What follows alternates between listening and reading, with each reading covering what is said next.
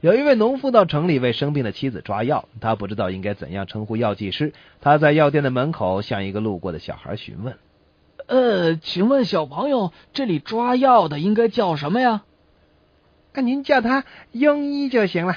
农夫谢过之后，进到了药店里，见到药剂师就说：“哦，您好啊，庸医先生，”啪！农夫结结实实挨一耳光，我我我想抓一副退烧的药，庸医先生。啪！他又挨一耳光。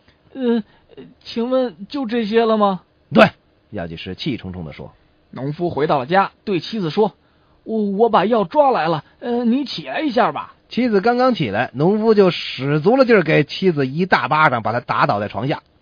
由于挨了打，妻子吓出了一身冷汗，真的退烧了。妻子病好了以后，农夫又进城找那个药剂师。他一进店就大声对药剂师说上次抓的药还没用完，剩下的一半我带回来还给你。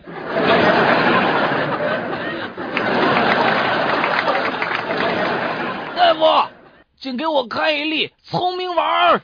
这病人大声的对医生说道。：‘哦，啊您这么信任我，那好吧，呃，瞧，这就是处方，去药房抓药吧。’过了一个星期，病人又来了。大夫，我好像没有变聪明啊。大夫这个时候又对病人说：‘哦，那你得继续服药啊。’又过了一个星期，病人跑来说：“大夫，我怎么还是没有变聪明啊？你给我吃的大概是安慰药吧？”呃，乔，你现在已经变聪明了。啊，呸呸呸！